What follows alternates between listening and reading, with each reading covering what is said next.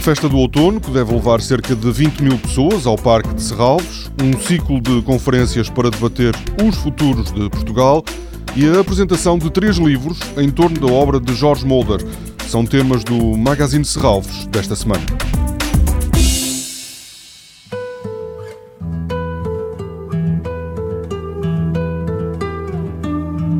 O início da nova estação é assinalado em Serralves com a sétima edição da Festa de Outono. Como as previsões dizem que vai haver sol e calor no domingo, no Porto, são esperadas mais de 20 mil pessoas. As entradas, como nas edições anteriores, são gratuitas.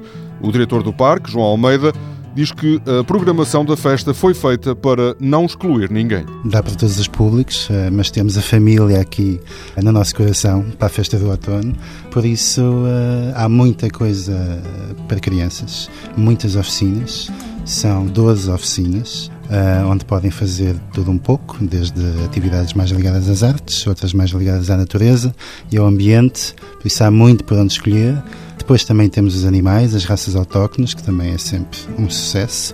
Este ano temos burros, garrantes e vacas barrosãs. E depois uh, temos teatro, teatro de marionetas, dança, música, enfim, há uma grande variedade, muito por onde escolher. Logo depois do almoço, às duas da tarde, no Prado de Serralves, vai ouvir-se a música do filho da mãe.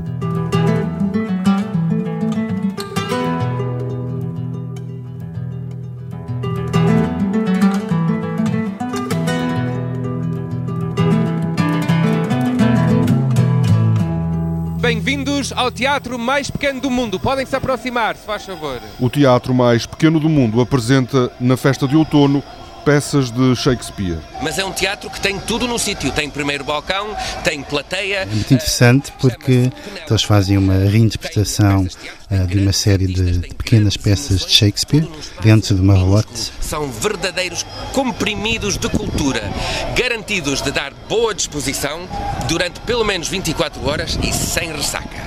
A festa de outono termina às 6 da tarde, domingo, com o Afrobaile do coletivo Celeste Mariposa.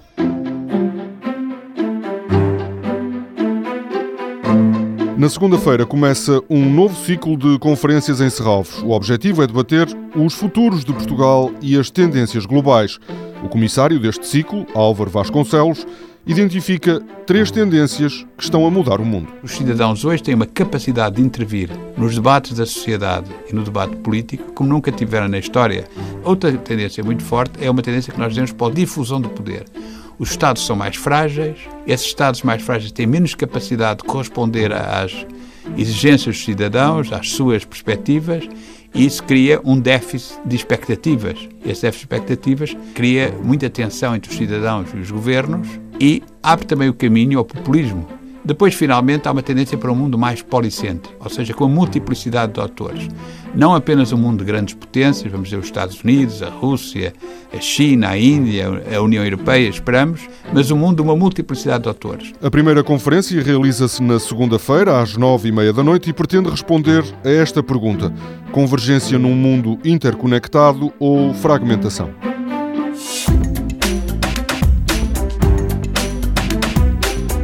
Ao final da tarde desta quinta-feira, na Livraria de Serralves, são apresentados três livros em torno da obra do escritor e fotógrafo Jorge Molder, editados pela Documenta. As obras Andimanche, Negro Teatro de Jorge Molder e Rei Capitão, Soldado Ladrão serão apresentadas pelos autores às sete da tarde. Toda a programação pode ser consultada em serralves.pt ou na página da Fundação no Facebook.